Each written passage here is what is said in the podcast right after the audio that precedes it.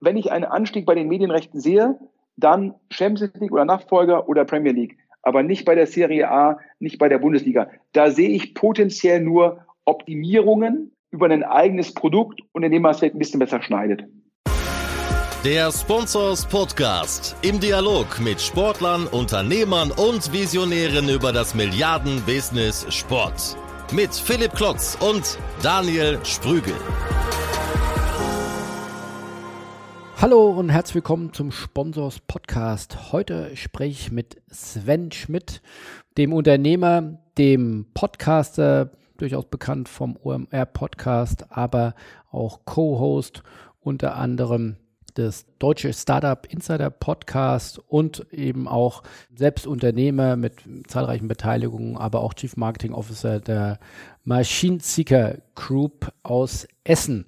Ich habe mit Sven über den Verkauf von zukünftigen Medienrechten an Private Equity Unternehmen gesprochen. Ihr habt vielleicht mitbekommen, dass es sowohl bei der Serie A momentan im Gespräch beziehungsweise schon auf dem Weg des Abschlusses als auch bei der DFL und den internationalen Medienrechten der Fußball-Bundesliga.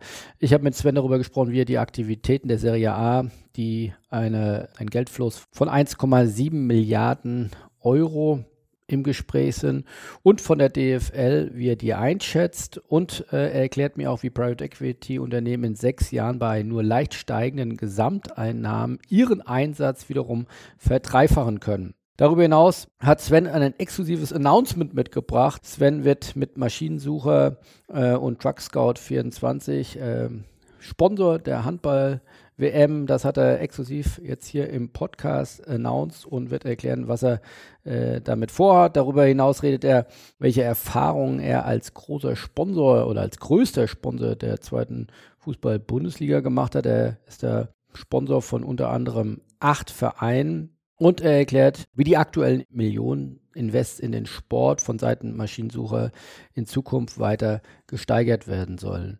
Abschließend habe ich mit ihm äh, über die Übernahme von Duckout durch OneFootball gesprochen, warum er glaubt, äh, dass OneFootball 250 Millionen Euro wert ist und wie wichtig so erfolgreiche Unternehmen für den Sport-Business-Standort Deutschland sind. All das jetzt im Podcast und direkt rein zum Podcast mit Sven Schmidt. Hallo Sven, herzlich willkommen zum Sponsors Podcast. Schön, dass wir mal wieder sprechen. Beim letzten Mal hatten wir ja ein Streitgespräch über den Wert der audiovisuellen Bundesliga-Rechte. Und seitdem ist ja viel passiert. Corona hat uns überfallen und hat den Sport äh, ja in seine größte Krise gebracht. Jetzt mal freue mich, dass ich mal wieder mit dir spreche für einen, ja, mal, ja, einen finanziellen Blick auf die Dinge, einen Blick eines äh, Private Equity Driven Mindset. Wie siehst du auf den Sport? Wo, wo steht der Sport in der aktuellen Corona-Zeit, aber auch vielleicht in der Post-Corona-Zeit? Ja, Philipp, erstmal nochmal vielen Dank ähm, für die Einladung. Ja, als wir zum letzten Mal gesprochen haben, das ähm, war ja vor Corona und natürlich keiner von uns beiden ähm, hat damals auch nur vermuten können, dass, äh, dass eine Pandemie kommt. Die überlagert natürlich alles. Ja, ist dann auch immer sehr schwer zu attribuieren, was ist durch Corona verursacht und was waren vielleicht auch schon hausgemachte Herausforderungen für die Gesellschaft und natürlich auch für den Sport insbesondere eine, eine ganz schwierige und herausfordernde Zeit. Die Fragestellung ist natürlich, kommt der Sport nach Corona wieder so stark zurück, wie er vor Corona war? Und äh, ja, ich glaube, da müssen wir jetzt alle hoffen, dass die, dass die Impfungen erfolgreich und schnell durchgeführt werden können und die Herdenimmunität dann erlaubt, äh, auch wieder volle Zuschauer ähm, zuzulassen. Ja, ich glaube, das ist dann sehr viel Kaffeesatzleserei, wann das ähm, sein werden kann. Ich glaube, es ist deutlich länger dauern äh, wird, als das zumindest am Anfang gehofft wurde. Und ich finde auch zu meiner Wahrnehmung aus dem Sport oder Sportbusiness, das wir ja doch tagtäglich dann beackern, ich finde, es gibt nicht so den Sport. Äh, für mich ist es eine, eine Dreiteilung, dass ich zum einen, sag ich mal, die Sportarten, die sehr stark von Ticketeinnahmen abhängig äh, sind oder wo das ein Großteil der Einnahmen darstellt, also das sind dann sicherlich, ähm, sagen wir, die sogenannten Second- or Third-Tier äh, Sportarten, äh, die Handball, Basketball, Eishockey, aber auch viele andere Events, ähm, die sind sicherlich sehr hart getroffen Und ansonsten habe ich äh, dann aber sag mal, die, die First-Tier-Sportarten, Fußball-Bundesliga, äh, die sicherlich auch hart getroffen sind. Ich glaube, Bayern München jetzt jüngst äh, äh bekannt gegeben, die drohen irgendwie 100 Millionen Euro an Umsatzeinbrüchen durch Corona, aber sie haben immer noch ein, ein positives äh, Jahresergebnis. Also ich glaube, es geht nicht allen so gut wie Bayern München, aber äh, auch, dass äh, viele Clubs mit einem blauen Auge dann doch äh, davonkommen werden, weil sie eben so starke Medieneinnahmen haben. Und dann haben wir aber auch einen dritten Block, das ist dann für uns als Medien oder als, als, als Plattform äh, dann eben auch wichtig, denen es auch durchaus gut geht, die Momentum haben. Ich will gar nicht sagen, dass sie profitieren von der Pandemie, aber Themen wie Digitalisierung, Themen wie E-Sport, Themen, äh, ja, die in jeglicher Form helfen, auch Umsatzeinbrüche im eben diesem Ticketing-Bereich zu kompensieren, äh, die profitieren eher. Insofern gibt es, glaube ich, nicht den Sport, sondern man muss ein Stück weit differenzierter sehen. Und ich glaube, insofern geht es dem Sport nicht nur schlecht, aber großen Teilen sicherlich sind schon hart von der Pandemie getroffen, wie du, wie du es beschrieben hast. Ja, ich glaube, bei Bayern München hast du ja, glaube ich, auf das Ergebnis der Saison 1920 angespielt, das jetzt noch ein sehr, sehr positives Ergebnis war, natürlich auch dadurch getrieben, dass die Pandemie erst ab Mai gegriffen hat und dass die Bayern ja in der Champions League dann ähm, so erfolgreich abgeschnitten haben. Ähm, ich glaube, der Finanzvorstand hat gesagt, dass jetzt in der Saison 2021, ähm, die man ja höchstwahrscheinlich ohne Zuschauer spielt, komplett, dass man da wahrscheinlich 150 Millionen Euro, dass die da fehlen könnten. Das würde dann wahrscheinlich auch für einen Verein, der so stark ist wie Bayern München, ja, potenziellen Verlust bedeuten. Aber natürlich hast du recht, komparativ zu Sportarten, die noch viel mehr von Zuschauereinnahmen getrieben sind, geht es den Bayern ganz gut. Ja.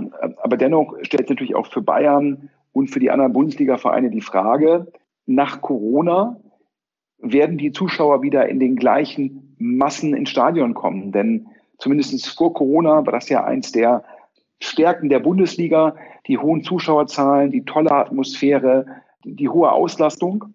Und da ist ja die Frage, ob Corona zu einer nachhaltigen Gewohnheitsveränderung der Konsumenten führt.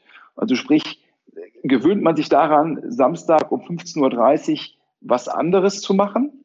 Oder ist es so, dass in der Sekunde, wo es wieder geht, die Leute auch wieder äh, wie früher ins Stadion strömen? Und das ist für mich die spannende Frage.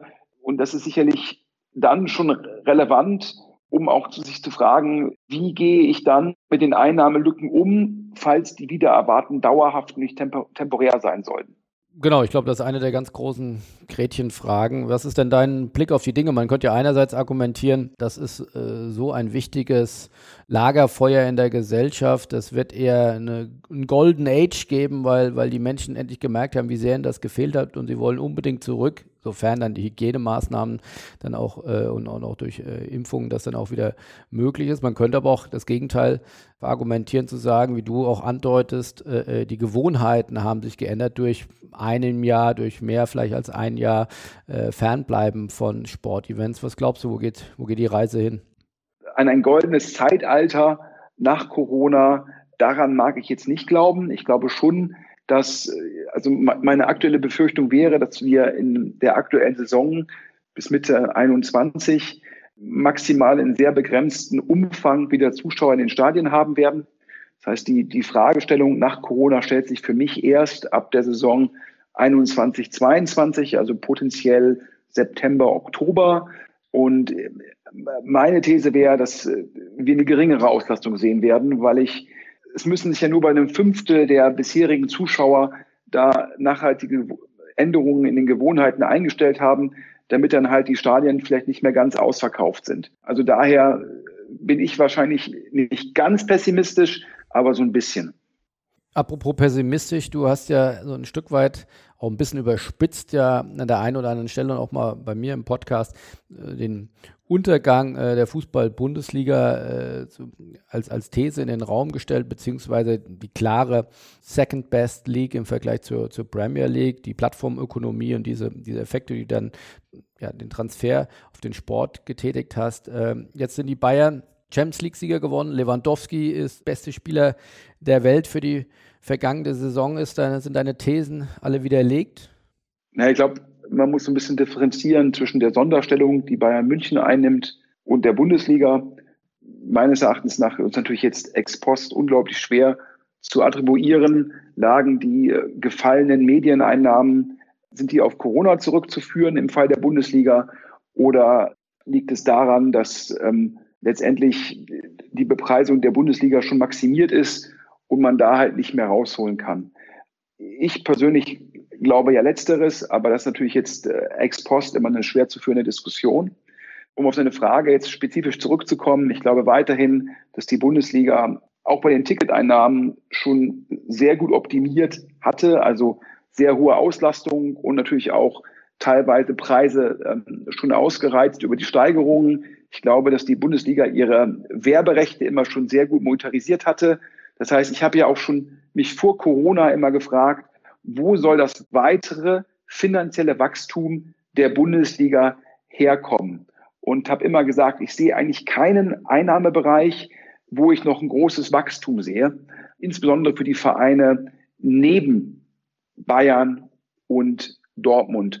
Und ähm, das hat ja auch Corona gezeigt, dass viele Vereine da so ein bisschen ähm, von der Hand in den Mund gelebt haben, wenig Rücklagen gebildet haben und eigentlich immer davon ausgegangen sind und meines Erachtens fälschlicherweise, dass da immer mehr Wachstum kommt. Und äh, da hat jetzt Corona sicherlich äh, für sehr viel Druck gesorgt, dass die Vereine sich da auch hinterfragen.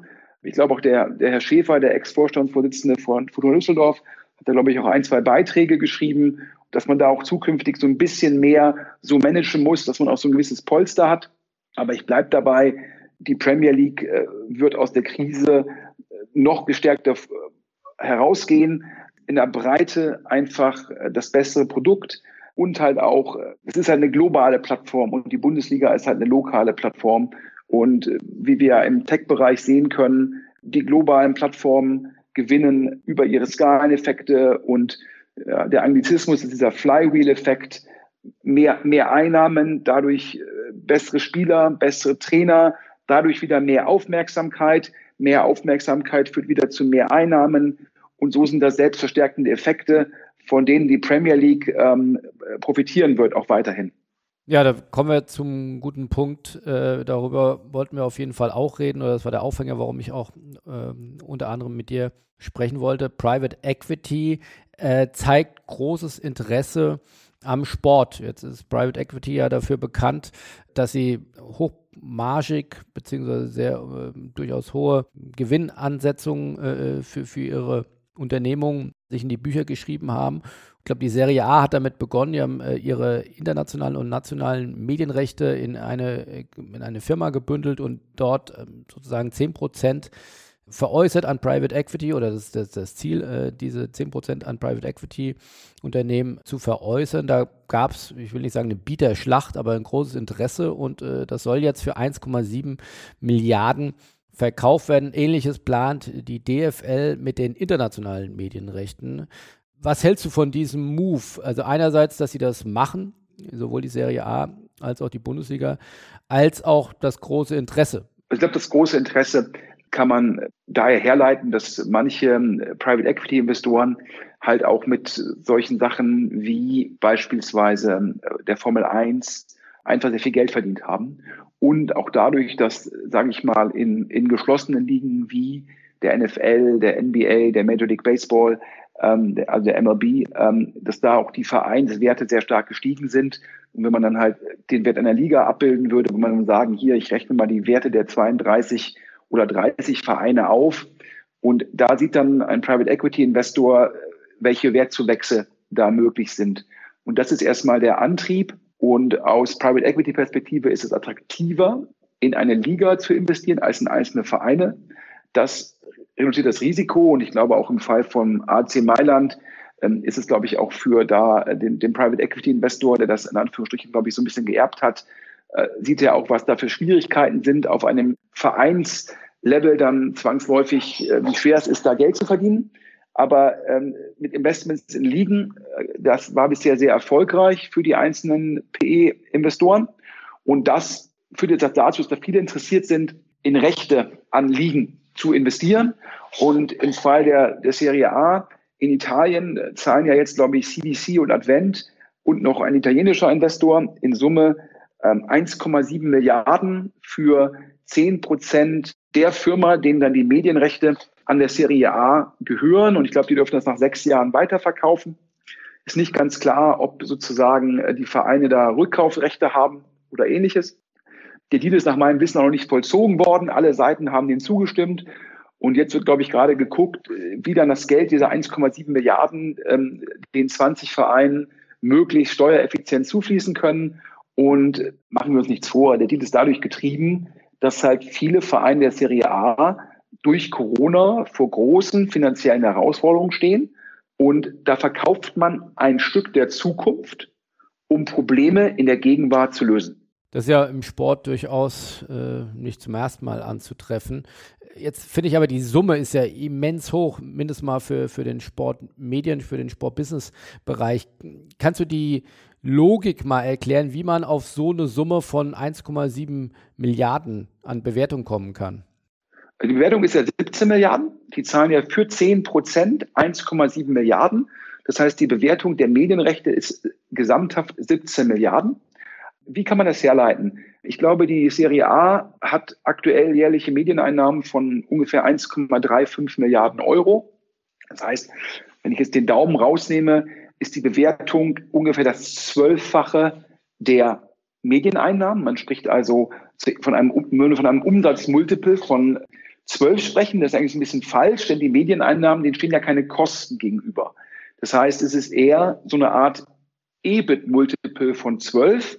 Und ein EBIT-Multiple von zwölf ist aus Private Equity Perspektive für ein EBIT, was vermeintlich sehr gut planbar ist, was vermeintlich wächst, eher attraktiv und kann natürlich dann auch wiederum gut beliehen werden. Das heißt, CVC, Advent und der italienische Investor können sich können dafür Fremdkapital aufnehmen und äh, das in der Kombination macht es dann attraktiv. Was glaubst du, welche Annahme dahinter liegt, wie viel Wachstum sich, also Wachstum der Medienrechte sich da versprochen wird? Wie, wie siehst du da die Makrotrends? Weil wenn man jetzt mal kurzfristig auf eine Premier League, auf eine Bundesliga guckt, dann sind die Medieneinnahmen bestenfalls stagnierend. Oh, wie gesagt, sowohl die nationalen Medienrechte der Premier League als auch der Bundesliga sind leicht zurückgegangen. Jetzt sind Corona-bedingt auch die internationalen Medienrechte zurückgegangen, weil einige Ausfälle dort zu verzeichnen waren.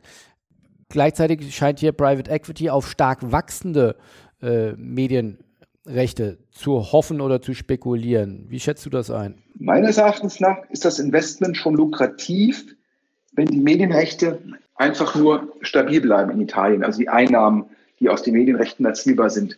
Ähm, das ist ja eine Rechnung, wo man sagt, dann fließen den Investoren jedes Jahr 135 Millionen Euro zu, also ein Zehntel von den 1,35 Milliarden.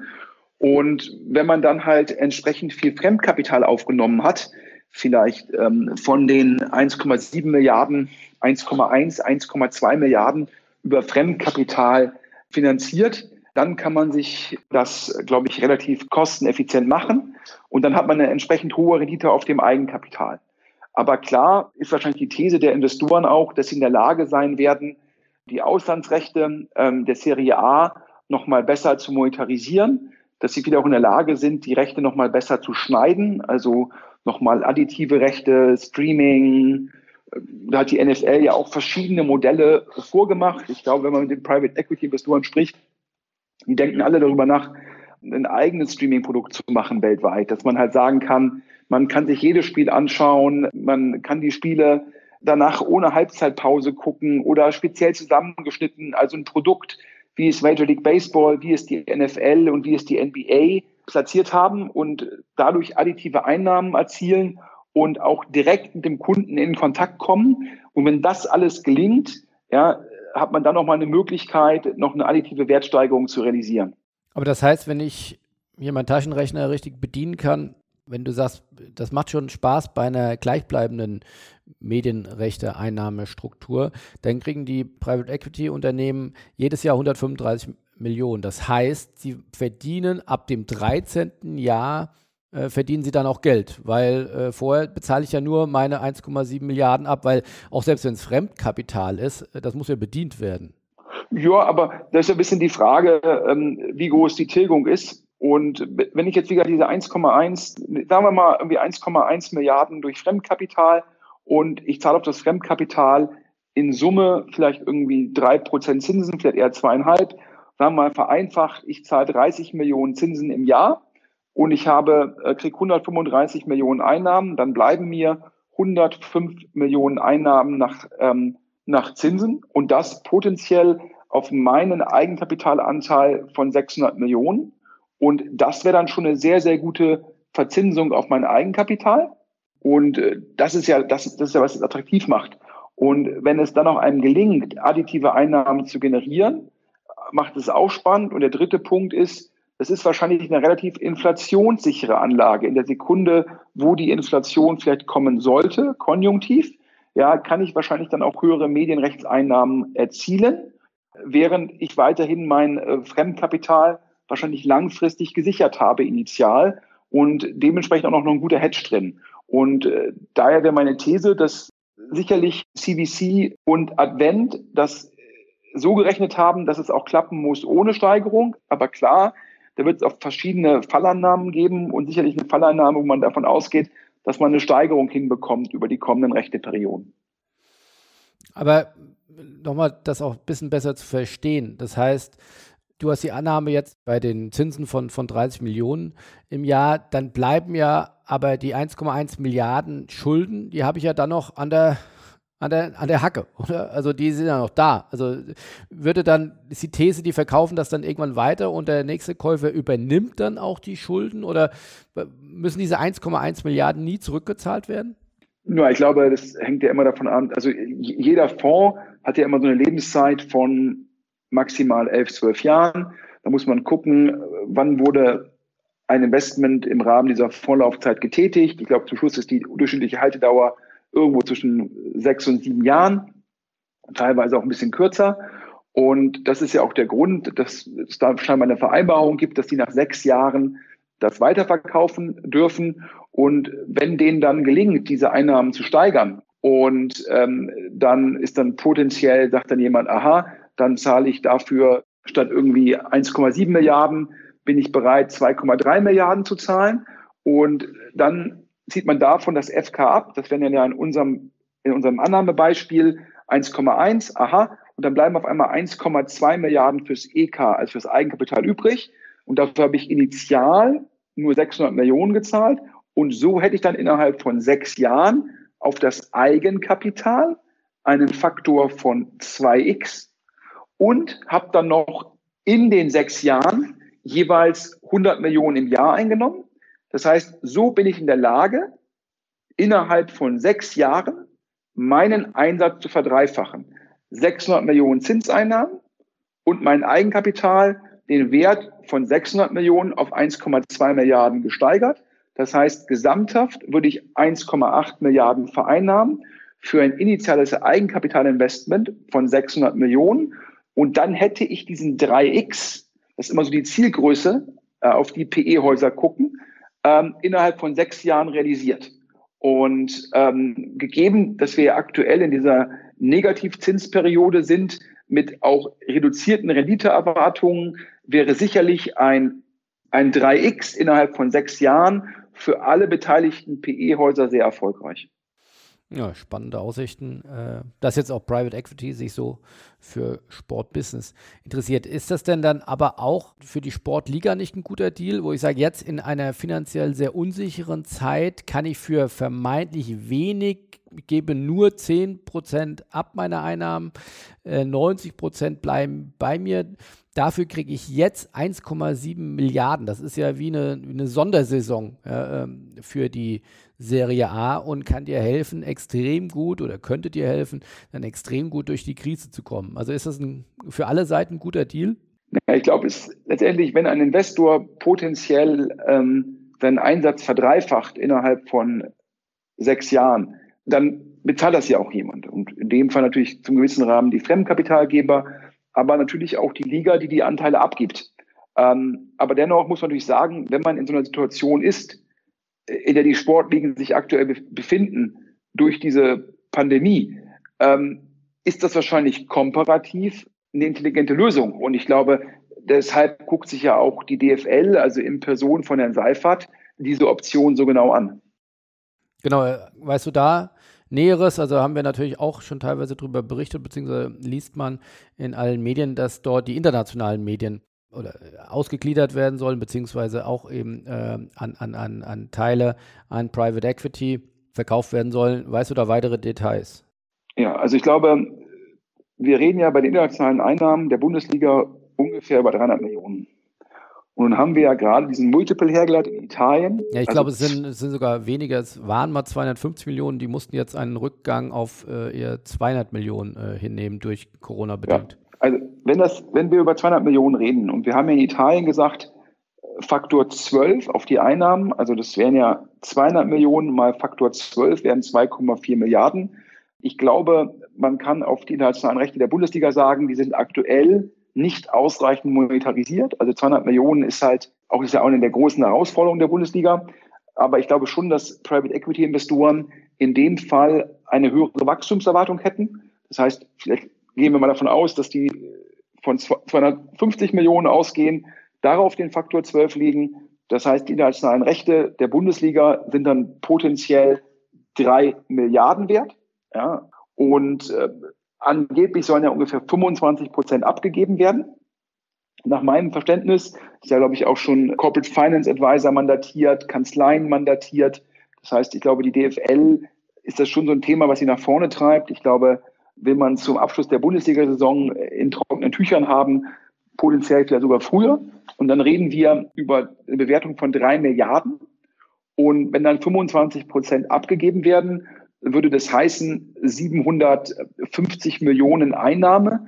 Ja, auch die DFL fragt sich sicherlich, wie kann man das Geld ja, steuereffizient zu den Vereinen bekommen? Also in dem Fall zu den 36 Vereinen der ersten und zweiten Liga, ja, wahrscheinlich mit einer Verteilung, die, die natürlich die Erstligavereine überproportional berücksichtigt. Und dann hätte man natürlich auch die, die Zuschauereinnahmen, die da aktuell fehlen, hätte man dann halt kompensiert und könnte halt so den Vereinen für diese Saison und auch für nächste Saison potenziell die operativen Verluste kompensieren und würde natürlich auch einen Teil der Zukunft abgeben, aber ja, würde halt die Notlage, in der sich einige Vereine befinden, aktuell entsprechend heilen. Daher glaube ich die gleiche Logik wie in Italien, nur zu sagen, wir wollen nicht den Hauptwerttreiber, die nationalen Rechte, äh, versilbern, sondern das nur auf die Auslandsrechte beschränken und daher nur einen Teil der Zukunft verkaufen. Aber die Logik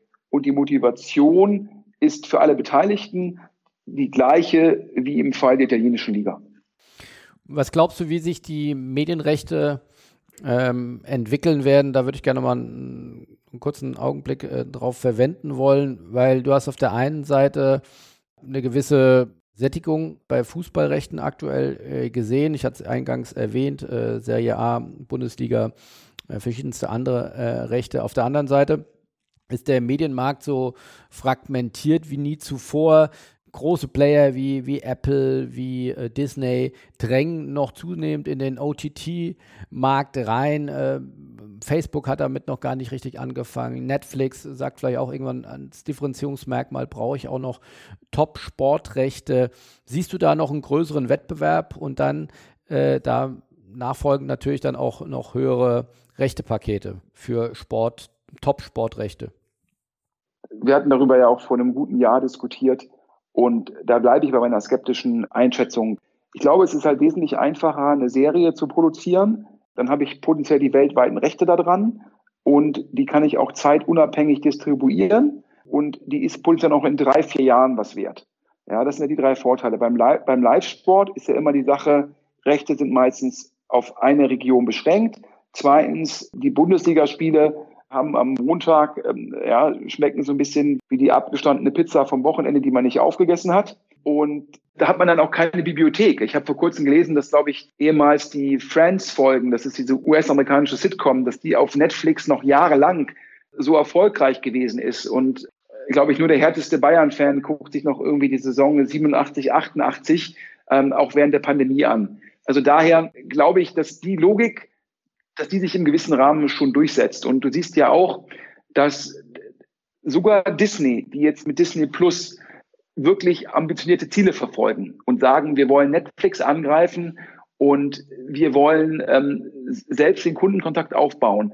Im Fall von ESPN, deren Sportsender, die über diverse Live-Rechte in den USA verfügen, sagt man, man macht weiter das Modell der Monetarisierung über das Kabelfernsehen, wo letztendlich jeder Kunde implizit eine Subskriptionsgebühr für ESPN zahlt, plus der Werbemonetarisierung. Man traut sich bisher nicht, ja, ESPN direkt als Streaming-Lösung anzubieten, weil man immer noch glaubt, dass es sehr schwer ist, diese gleiche Distributionsmacht hinzubekommen.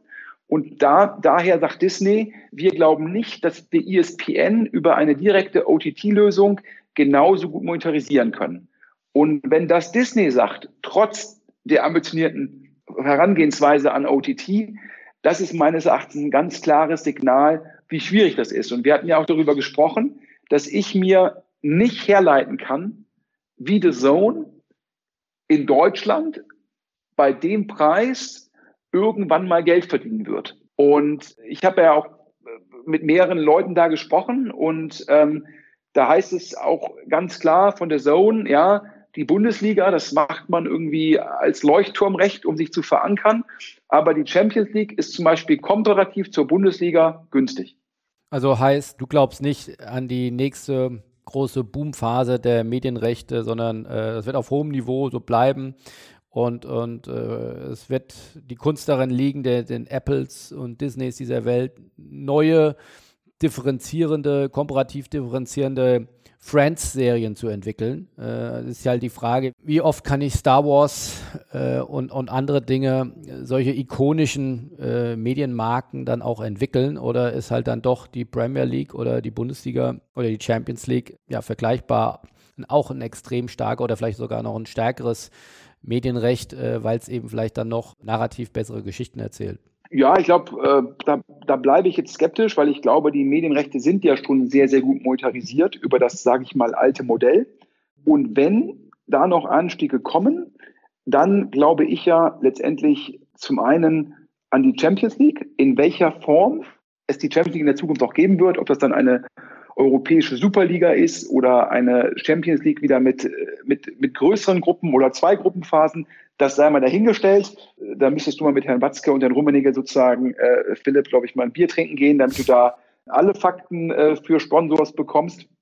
Und jetzt ist ja aktuell so, so eine Liga-Konstruktur, denen ist die Gruppenphase zu langweilig und jetzt äh, wird über ein, Ligensystem äh, äh, gerade diskutiert. Korrekt. Und potenziell auch eine Liga mit 20 Vereinen. Das ist ja die größte Sorge von jetzt Advent und CBC im Fall der italienischen Rechte, weil ja im Endeffekt AC Mailand, Inter Mailand, Juve da ja angeblich involviert sein sollen und das Ganze getrieben so ein bisschen von den Herrn Perez von Madrid. Und der zweite, die zweiten Rechte, also da, an diese Rechte glaube ich, also Champions League oder etwaige Nachfolger. Und das zweite ist natürlich, wenn irgendwann mal die Premier League sagt, außerhalb von England, also ich glaube, in England ist die Premier League maximal optimal monetarisiert, aber außerhalb von England, also außerhalb des lokalen Marktes, also außerhalb von Großbritannien, hat, glaube ich, die Premier League noch viele Monetarisierungsmöglichkeiten. Und da kann ich mir durchaus gut vorstellen, dass die eventuell mal sagen, wir vergeben alle Rechte außerhalb von Großbritannien, die schneiden wir und ähm, da gibt es irgendwie drei Spiele bei Apple TV, da gibt es irgendwie zwei äh, Spiele vielleicht bei dem Disney Sportsanbieter, also ein bisschen so wie die NFL das macht. Das kann ich mir dann ähm, schon, schon gut vorstellen, dass das potenziell kommt, aber es ist natürlich immer nur, macht immer nur Sinn für ein Recht, wo auch weltweite Nachfrage ist. Also diese von dir eben zitierte Star Wars äh, Serie oder die, die Star Wars Rechte, die ja aktuell dann zu neuen Spin-offs führen, da besteht ja so im gewissen Rahmen eine globale Nachfrage. Und ich glaube am ehesten, dass die globale Nachfrage dann für die Premier League besteht. Neben einer etwaigen europäischen Superliga, die natürlich sehr harte Konkurrenz für die Premier League wäre. Das heißt, äh, wenn ich einen Anstieg bei den Medienrechten sehe, dann Champions League oder Nachfolger oder Premier League. Aber nicht bei der Serie A, nicht bei der Bundesliga. Da sehe ich potenziell nur Optimierungen über ein eigenes Produkt und indem man es vielleicht ein bisschen besser schneidet ein Gedanken nochmal mit dir gespiegelt bis äh, und, und, und dann kommen wir nochmal auf eine sehr schöne Exklusivmeldung, die uns mitgebracht hast. Aber einen Gedanken nochmal gespiegelt, Stichwort, wo kann das Wachstum herkommen, beziehungsweise du bist ja gesagt, nicht nur Fachmann da für Finanzen und, und Unternehmensbewertung, sondern eben auch äh, für die Digitalwelt, fürs Online-Marketing.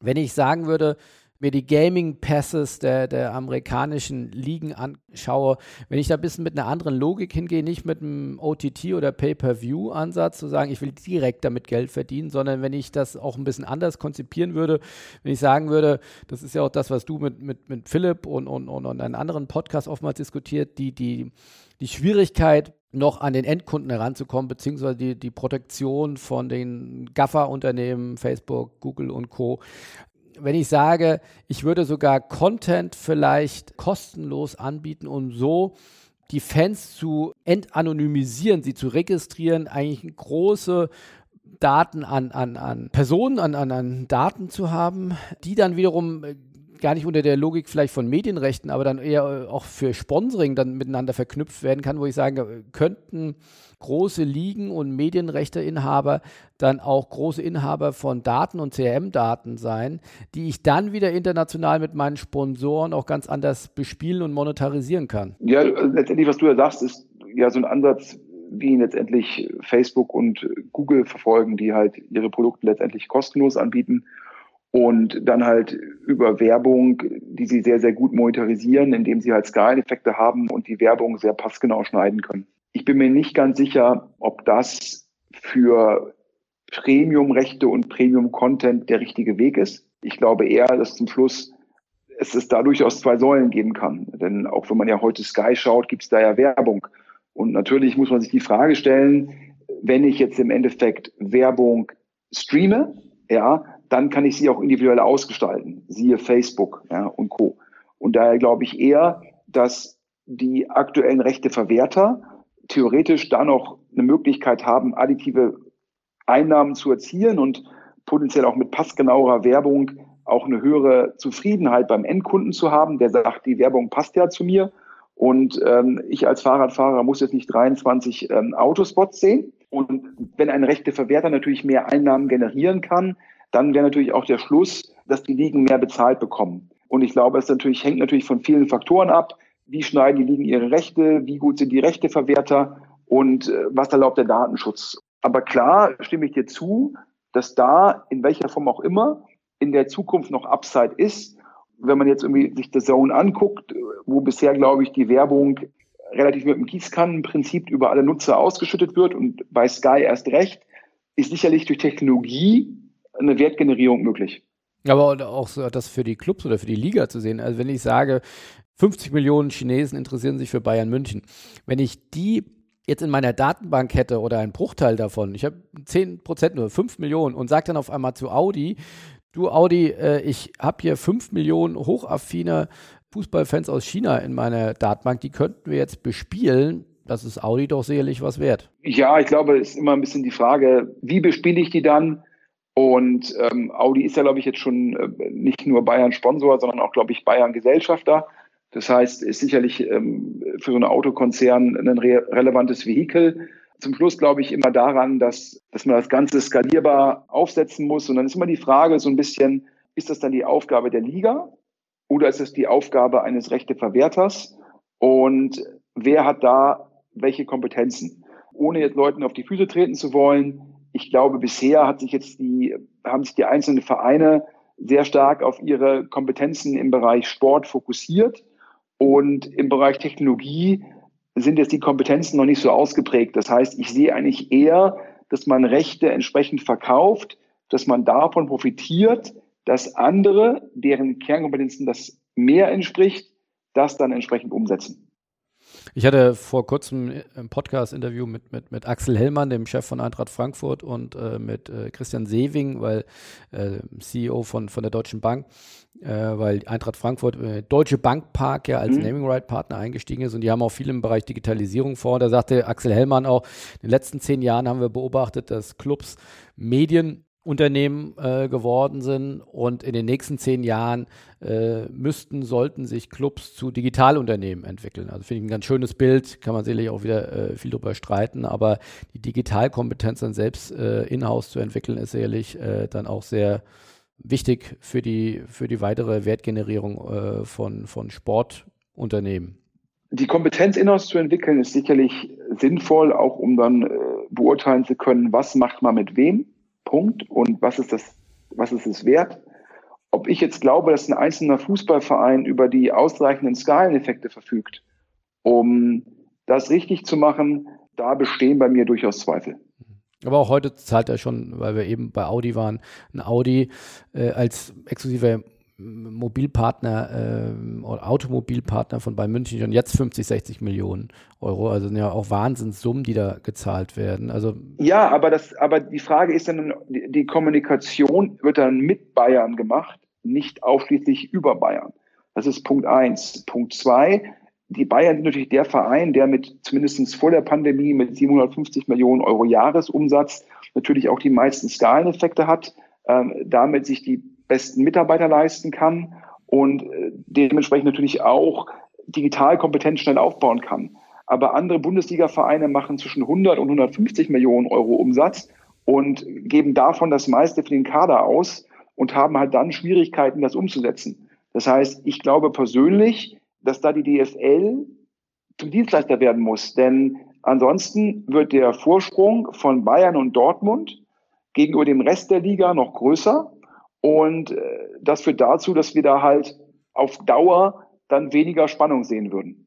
Du hast uns noch eine, eine, spannende Exklusivgeschichte mitgebracht. Du bist ja durchaus bekannt mit deinem Unternehmen Maschinensucher, bisher ja extrem omnipräsent, auch im Sponsoring, auch äh, vor allem in der zweiten Liga äh, bei zahlreichen Clubs. Da kannst, können wir vielleicht auch gleich nochmal einen Blick drauf werfen, wie da deine Erfahrungen sind äh, von der Werbeplattform Fußball-Bundesliga.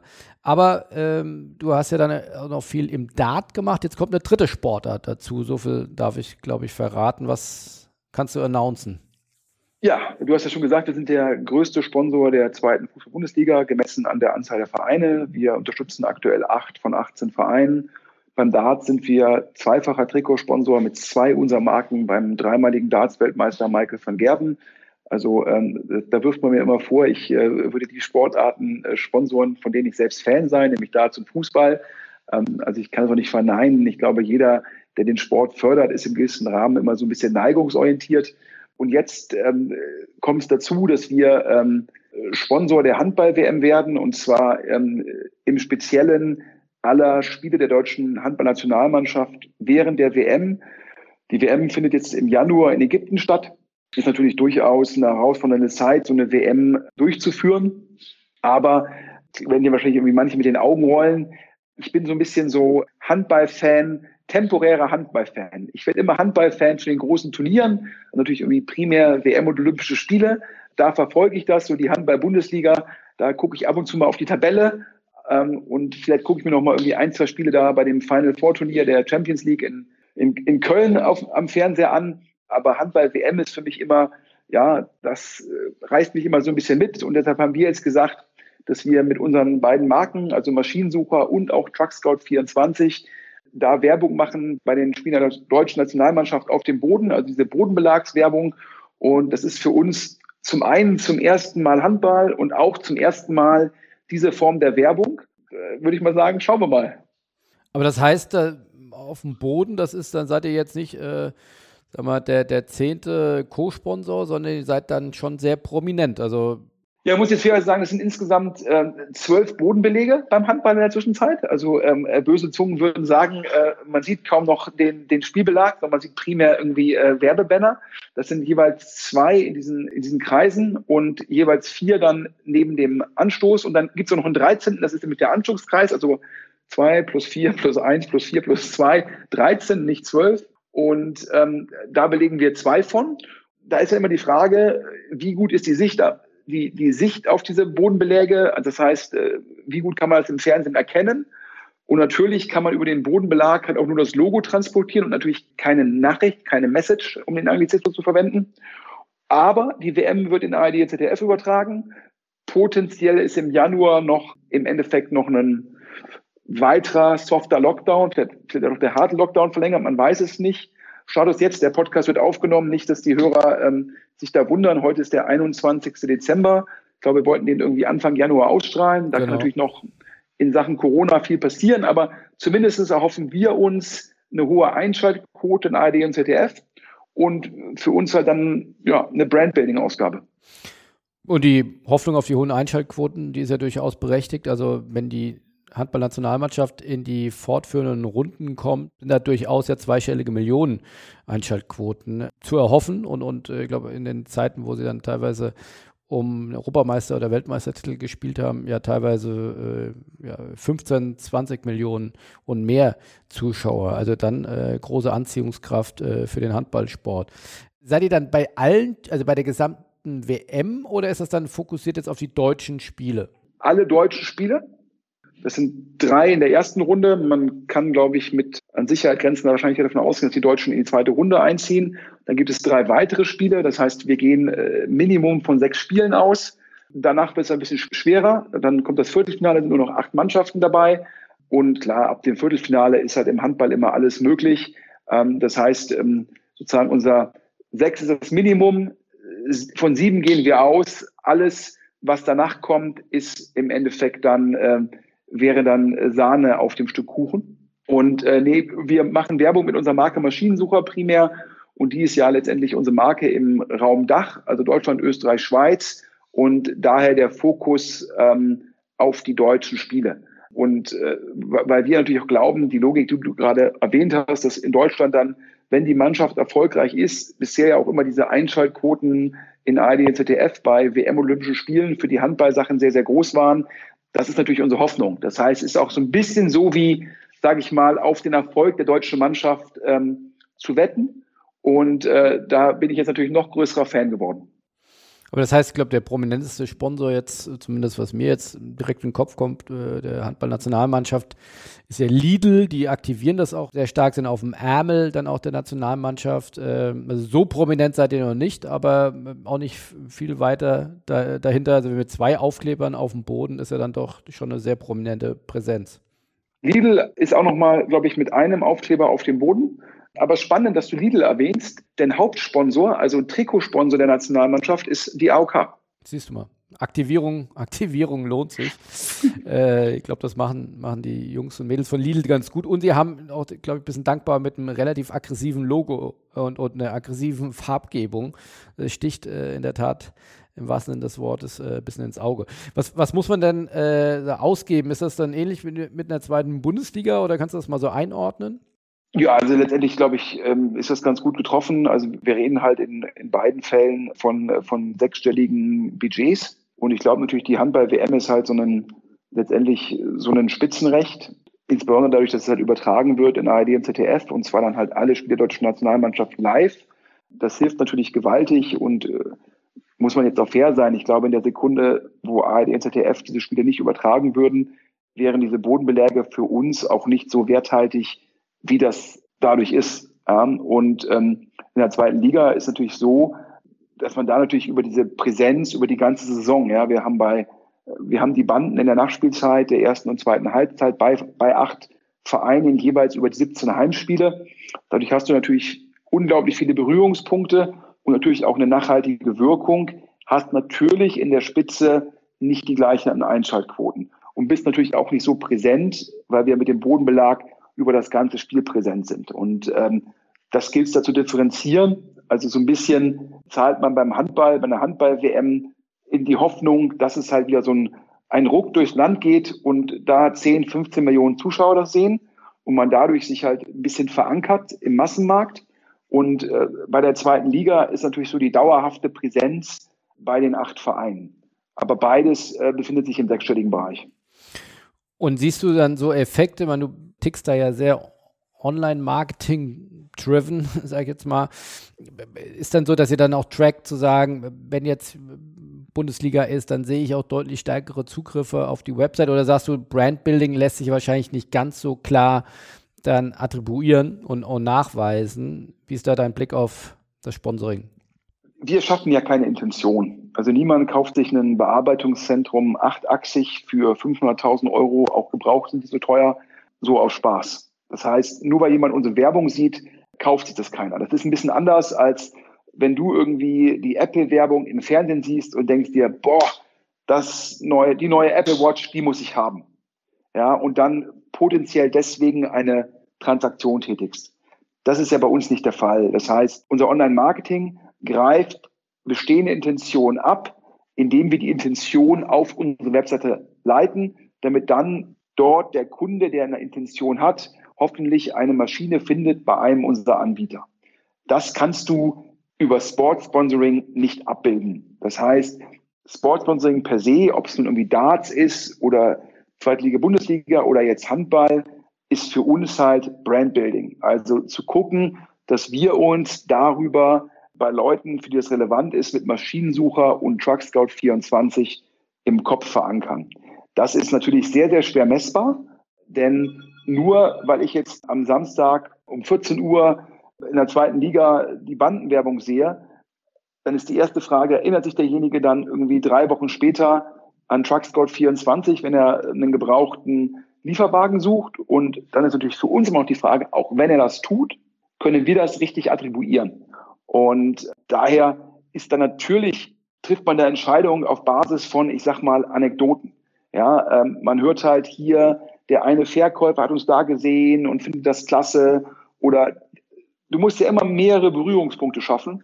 Und das versuchen wir durch Sportsponsoring, das hinzubekommen. Und sozusagen gefühlt macht das Sinn. Das ist ja immer das, das, das schmutzige Geheimnis vom Sportsponsoring. Zum Schluss spielen da Emotionen eine Rolle, spielt Neigung eine Rolle. Mein, mein Mitgeschäftsführer und Mitgesellschafter, der Thorsten Muschler, der die Firma gegründet hat, der macht zwar sehr gerne Sport, aber der guckt nicht so gerne Sport wie ich. Der rollt immer so ein bisschen mit den Augen, wenn ich sage, lass jetzt doch mal die Handball-WM sponsoren. Klar, da ist man nicht frei von. Also dann da selbst das zu gucken, ja, äh, in ARD und ZDF und dann sein Logo am Boden zu sehen. Klar, ich glaube, jeder, der sagt, nee, das sehe ich total emotionslos, der schummelt sich ja so ein bisschen selbst an. Also bei mir ist es schon so, dass ich sage, finde ich natürlich auch geil. Und finde ich auch geil, wenn man es kumuliert, dann reden wir aber schon über alle Sportsponsoring-Maßnahmen äh, dann schon im Millionen-Investmentbereich mittlerweile. Ja, ja, das ist, das ist eine relevante Ausgabe für uns, gerade jetzt über die verschiedenen Marken hinweg. Wenn du nur hart rechnest, ja, dann sagst du zum Schluss, ich kann eigentlich nur irgendwie äh, äh, Google und andere Online-Marketing-Kanäle bespielen. Aber dann musst du natürlich auch ab und zu mal einen Schritt zurückgehen und sagen, baue ich damit Marke auf? Baue ich damit Emotionen auf? Und da sind wir zum Schluss gekommen, dass reines Online-Performance-Marketing vielleicht diese Marketingziele nicht 100 Prozent erfüllt. Und dann haben wir gesagt, dann müssen wir auch Marke nochmal additiv aufbauen. Und wie gesagt, dann bin ich da halt ein großer Fan vom Sportsponsoring. Und äh, parallel versuchen wir ja auch die Aktivierung. Äh, wir machen jetzt eine TV-Kampagne auf Sport 1 zur Darts-WM. Wir haben über die sozialen Medien äh, von Michael van Gerben machen wir einen, äh, einen Weihnachtskalender. Das sind natürlich auch Sachen, wo wir dann gucken, wie bekommen wir das aktiviert. Wir nutzen halt die Logos der acht Vereine der zweiten Liga in unserer Kommunikation gegenüber unseren Kunden. Und zur Handball-WM werden wir uns sicherlich auch ein, zwei Punkte einfallen lassen, wie wir nochmal neben dem Bodenbelag, ich sage immer so ein bisschen, tue Gutes und rede drüber. Das tust du ja auf jeden Fall auf LinkedIn, äh, oft und gut und viel. Und wie ich ja auch gesehen habe, im Doppelpass, du bist ja mittlerweile äh, omnipräsent. Äh, hast, hast es da auf, auf der Sportschiene ja auch dann weit gebracht. Also früher, als ich äh, noch nicht familiär so eingebunden war, habe ich, glaube ich, jeden Sonntag um 11 Uhr als Pflichtprogramm den Doppelpass geschaut. Ich glaube, früher noch mit Rudi Brückner. Und ja, da, da wird man mit groß. Da habe ich ja noch studiert und dann sonntags irgendwie ein bisschen ausgeschlafen, dann entspannt den Doppelpass geguckt. Und da hat man sich immer gesagt, boah, jetzt würde ich das sagen, das sagen, das sagen. Und das war für mich wie so, eine, wie so, so ein Jugendtraum, da selbst mal zu sitzen. Und ähm, der Pit Gottschalk, äh, Chefredakteur und Geschäftsführer von Sport 1, der hat mir sozusagen das, das ermöglicht. Da auch einen ganz großen Dank an die Kollegen. Und man gewinnt da auch den Respekt davor, wie viel Arbeit da reinfließt, wie hart die arbeiten, wie kurzfristig die das alles hinbekommen. Und man merkt natürlich, diese ganzen Medienprofis, die wissen genau, an welcher Stelle äh, fängt man jetzt an zu reden, ja, wie kommt man pointiert rüber. Also das war ja für mich letztendlich äh, Neuland. Und äh, da hat man eigentlich eine ganze Menge, gewinnt man schon sehr viel Respekt vor den Kollegen. Cool. Abschließend äh, immer ein Satz dazu für die Sportbranche ein großer zumindest medienwirksamer Merger jetzt gerade stattgefunden mit äh, One Football und Duckout. Hast du das mitbekommen? Hast du da ähm, eine Meinung ja. zu? Ja, letztendlich Duckout, ich glaube ja, da waren die, da waren führende Vereine schon Gesellschafter. Zum Schluss ist ein bisschen die Frage gewesen, so ein Duckout, glaube ich, ein spannender Ansatz, aber ist das jetzt wirklich 100% optimal exekutiert worden? Hat man da die Skaleneffekte erreicht, ähm, die, die man erhofft hat? Und ich glaube, da ist man zum Schluss gekommen, dass es besser ist, wenn man da mit ähm, One Football zusammengeht, also sozusagen einen Merger macht. Nach meinem Verständnis ist das ein sogenannter Share Merger. Das heißt, da ist jetzt kein Geld geflossen worden, sondern man hat die Firmen zusammengelegt und sich über die Anteilsstruktur geeinigt. Und zwar ist One Football im Rahmen des Mergers bewertet worden mit 250 Millionen Euro und Duckout ist bewertet worden mit 80 Millionen Euro. Also anders ausgedrückt, die Gesellschafter von Duckout haben so ein bisschen weniger als 25 Prozent an der gemeinsamen Firma jetzt. Die bisherigen One Football Aktionäre haben gute 75 Prozent an der gemeinsamen Firma. Und da ja beide Firmen ja noch wachsen wollen, hat man nochmal 30 Millionen Euro Cash in die gemeinsame Firma investiert und nach meinem Verständnis Gesellschafter sowohl von One Football wie von Duckout. Und die Hypothese ist es, dass dadurch One Football durch die neuen Gesellschafter, durch Zugang zu den Top-Vereinen noch mehr machen kann mit Bewegbildinhalten, die natürlich auch teilweise für One Football schwer zu bekommen, schwer zu finanzieren sind. Und dass One Football generell als Strategie sagt, wir müssen gucken, dass wir mehr Bewegtbild haben und am besten dort Bewegtbild monetarisieren, wo es den Rechteinhabern und den Rechteverwertern bisher schwerfehlt. Also wenn die Bundesliga sagt, hier in Argentinien, da haben wir Schwierigkeiten zu monetarisieren, aber Duckout und One Football oder wahrscheinlich in Zukunft nur One Football hat da eine Reichweite, dann können wir mit denen einen Deal machen, wo wir das Ganze halt nicht auf einem, auf einer fixen Lizenzgebühr machen, sondern auf Basis eines Revenue Deals. Und nach meinem Verständnis muss man auch sagen, dass der Franz Koch, der ehemalige CEO von Puma, der, glaube ich, jetzt der zweite Mann bei One Football ist, mhm. ähm, dass der scheinbar durch sein Netzwerk, durch seine, ja, durch seine Person das möglich gemacht hat. Ja, und ähm, Lukas von Kranach, der Gründer und Chef, äh, rührt natürlich auch immer äh, kräftig. Den kenne ich auch persönlich sehr gut. Äh, ein sehr, sehr guter Vertriebler und Verkäufer äh, seiner Idee. Aber ja, aufsehenerregendes ja, Zusammenkommen von, von zwei Firmen, dass äh, jetzt mal eine deutsche Firma mit One Football da so erfolgreich zumindest mal äh, aufmerksamkeitsstark ist. Man sind ja immer noch defizitär, aber wenn du sagst, die Zahl kann ich jetzt noch nicht, aber mit 250 Euro, Millionen bewertet werden, muss man ja auch erstmal hinkriegen. Ja, ich glaube, also One Football steht ja vor der Herausforderung. Das sind immer zwei Dinge. Also du kannst ja über Fußball aufgrund der Attraktivität und der globalen Reichweite natürlich immer schnell Nutzer gewinnen. Dann ist ja immer die Frage, wie monetarisiere ich halt die Nutzer am besten? Und dann die zweite Frage, wie komme ich halt an Bewegbildrechte ran, was natürlich schwierig ist, wenn du natürlich Leute hast, die Milliarden zahlen, die sagen dann, nee, nee, nee, hier One Football für kleines Geld, können wir da jetzt unsere Exklusivität, wollen wir nicht aufgeben, auch markentechnisch nicht.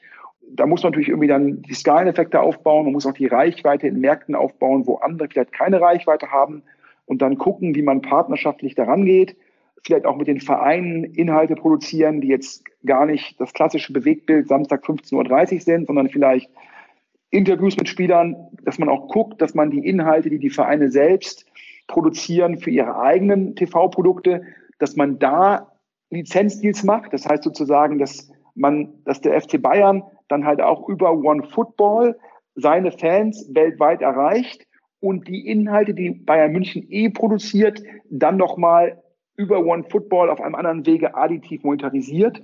Und ich glaube, das ist der Plan. Ja, das ist natürlich auch ein Plan, der auf Wachstum abzielt und dadurch akzeptiert man natürlich auch aktuell noch die negativen Cashflows. Und ob das aufgeht, muss man abwarten. Aber es ist generell gut, wenn wir in Deutschland Technologiefirmen haben, die mit einer gewissen Ambition ans Werk gehen. Denn ich glaube, die letzten Jahre haben gezeigt, zum Schluss musst du global führend sein denn lokale Anbieter werden es schwer haben. Das ist ja auch wieder zurückkommt auf den Anfang unseres Gespräches, so ein bisschen mein Argument für die Premier League und gegen die Bundesliga. Und ergänzend noch zu One Football, ich glaube, die, der Pitch, Sales Pitch gegenüber den Clubs ist dann auch, und das ist ja auch, sag mal, dank der harten Regulierung von oder Runterregulierung von Facebook und Co., der organischen Reichweite, dass, dass die sagen, wir haben jetzt mal einen Artikel zum Beispiel über den VfL Bochum, haben dort auch, auch eine Inhaltspartnerschaft mit äh, One Football, die sagen dann, die, du musst ja, wenn du One Football App hast, musst du angeben, welche Clubs willst du folgen. Insofern können die natürlich sagen, ich habe so und so viele Millionen Fußballfans, die haben die und die Neigung zu denen den Clubs und kann dann sagen, VfL Bochum, ich habe hier, keine Ahnung, ich sage jetzt mal 50.000 Menschen, die sich für VfL Bochum interessieren. Willst du die erreichen? Da sage ich als Club natürlich erstmal ja. Das kostet auch erstmal äh, nichts. Und dann, wenn ich dann gemeinsam diese Zielgruppe bespielen will mit, mit Partnern, dann kommt auch wieder das Thema Sponsoring, weil äh, spätestens in Zeiten jetzt von Pandemie ist das Thema digitales Sponsoring, digitale Aktivierung nochmal spannender geworden. Also das ist durchaus, glaube ich, ein, ein spannender Hebel, äh, wenn mehr und mehr Clubs äh, bewusst wird, äh, ich muss meine Fans auch digital erreichen und will das auch mal losgelöst von den großen Gaffer-Unternehmen tun, dann ist hier sicherlich One Football eine äh, wichtige Alternative und ergänzend äh, machen sie auch mit Sky und mit anderen großen Medienhäusern, die dann die Rechte haben, das finde ich ein schlauer äh, äh, Schachzug, dass sie eben nicht die Rechte dann teuer kaufen von den Ligen, sondern zu sagen, Sky ich habe hier die junge Zielgruppe, die willst du doch mit deinen Tagestickets erreichen, ja. Und dann kriege ich als äh, FC St. Pauli-Fan drei Minuten vor Spiel angeboten, willst du nicht das äh, Spiel gucken? Bei Sky ist nur noch drei Klicks entfernt und dann machen sie Revenue Share. Ja, dafür muss ich aber die Rechte nicht kaufen. Also das ist, glaube ich, auch eine, eine smarte Kommerzialisierung deiner, deiner Zielgruppe und auch hier am Ende des Tages dann wiederum Plattformeinsatz. Ja, auf der anderen Seite glaube ich, ähm, klar, ich glaube, man muss halt genau gucken, äh, wie gut klappt die, die, die Konvertierung. Ähm, ursprünglich war, glaube ich, mal der Pitch zu sagen, man macht auch viel im Bereich Sportwetten. Und nach meinem Verständnis ist es da einem nicht gelungen, in dem Ausmaß, wie man es erhofft hat, das zu monetarisieren. Das zeigt natürlich auch, dass man wahrscheinlich eine sehr spezielle Zielgruppe hat, wo man gucken muss, wie kann man die monetarisieren. Aber ich glaube, ähm, das Erste, was du beschrieben hast, dass man halt hingeht und den Vereinen sagt, hier, baue dir neben Facebook und Co., neben Instagram, baue dir nochmal einen Kanal auf, wo du auch mit den Fans agieren kannst. Das macht ja für die Vereine nur Sinn. Und äh, wenn der Verein eh Inhalte hat, sollte der Verein halt immer gucken, dass man neben dem eigenen Kanal alle möglichen Kanäle bespielt. Und dazu zählt natürlich auch One Football. Also daher, aber du hast dich eben schon äh, fast so angehört, als würdest du zu One Football wechseln. Ja, da ist was vorbereitet, ja. nee. Die sind natürlich Partner auch beim Spobis und weißt du, tu Gutes äh, und red, red ja, drüber. Nein, aber ah, ich bin da ähnlich wie du, äh, äh, sagt ich eben, wir hatten letztens eine spannende Geschichte über Kinexon, die was im, im Datenbereich machen, äh, One Football. Es gibt noch, äh, ja, Lobeco, Athletia. Es gibt auch ja, im Sport dann doch äh, deutlich mehr Innovation, als man auch dann auf den ersten Blick äh, vielleicht meinen lässt. Und, und äh, ja, wenn, wenn, muss man natürlich den Firmen auch ein Stück weit eine Plattform bieten, weil die machen das Geschäft dann hoffentlich von morgen und äh, werfen nicht den Blick zurück. Insofern finde ich das natürlich spannend zu verstehen, wie die agieren und, und was die machen. Und wenn sie dann noch Partner bei uns sind, äh, natürlich noch umso besser. Ja, kann ich schaden, ja. ja. Ähm, so, Sven, das war äh, eine lange Reise. Also wir sehen dich bei der Handball-WM. Äh, das ist äh, großartig. Da bin ich sehr gespannt, was du davon berichtest. Vielen Dank für die Einblicke äh, in den Private Equity Dschungel äh, mit den Zahlen und mit Eigenkapital, Fremdkapital, äh, Verzinsung. Kann man viel lernen. Vielen Dank dafür. Und ja, der, der größte Sponsor der zweiten Liga. Also man muss sich ja nur die Titel äh, aussuchen. Äh, auch da bleiben wir dran. Vielen Dank und äh, ja, einen guten Start in 2021 und äh, dass die Pandemie dann hoffentlich langsam sich äh, weiter zurückzieht und äh, wir dann deine Brands nicht nur auf Banden im, im TV-Bild, sondern auch bald wieder im Stadion sehen können. Ja, vielen Dank. Ich glaube jetzt hier an alle Hörer natürlich einen guten Start in 2021 und uns allen ein besseres 2021. Ich habe es ja äh, eingangs gesagt, die Hoffnung ist ja, dass die Impfungen greifen. Die Hoffnung ist, dass wir so eine Herdenimmunität im August, September haben und dass dann halt auch Corona letztendlich so handhabbar wird äh, wie potenziell die Grippe dank der Impfungen. Das wäre was, äh, was ich mir dann wünsche, dass wir am Ende des Jahres auf das Jahr zurückblicken und sagen, ja, wir haben diese Herausforderung einigermaßen in den Griff bekommen. Und das wäre natürlich insbesondere ähm, für den Sportklasse, denn ähm, ich will ganz klar sagen, ich vermisse das, ins Stadion zu gehen. Ich vermisse das irgendwie äh, mit Freunden irgendwie zweimal im Jahr so eine Wochenendreise zu machen, wo wir uns Sportevents anschauen. Und ich habe irgendwie noch viele Sportevents sozusagen auf der Bucketlist. Und die Bucketlist dieses Jahr, die ist da, die ist nicht reduziert worden. Und also daher ähm, drücke ich hier allen Hörern und natürlich auch mir die Daumen, dass das irgendwie in, in neun, zehn Monaten wieder möglich ist. So machen wir es. Dann äh, liebe Grüße und äh, auf bald. Tschüss. Philipp, vielen Dank. Tschüss.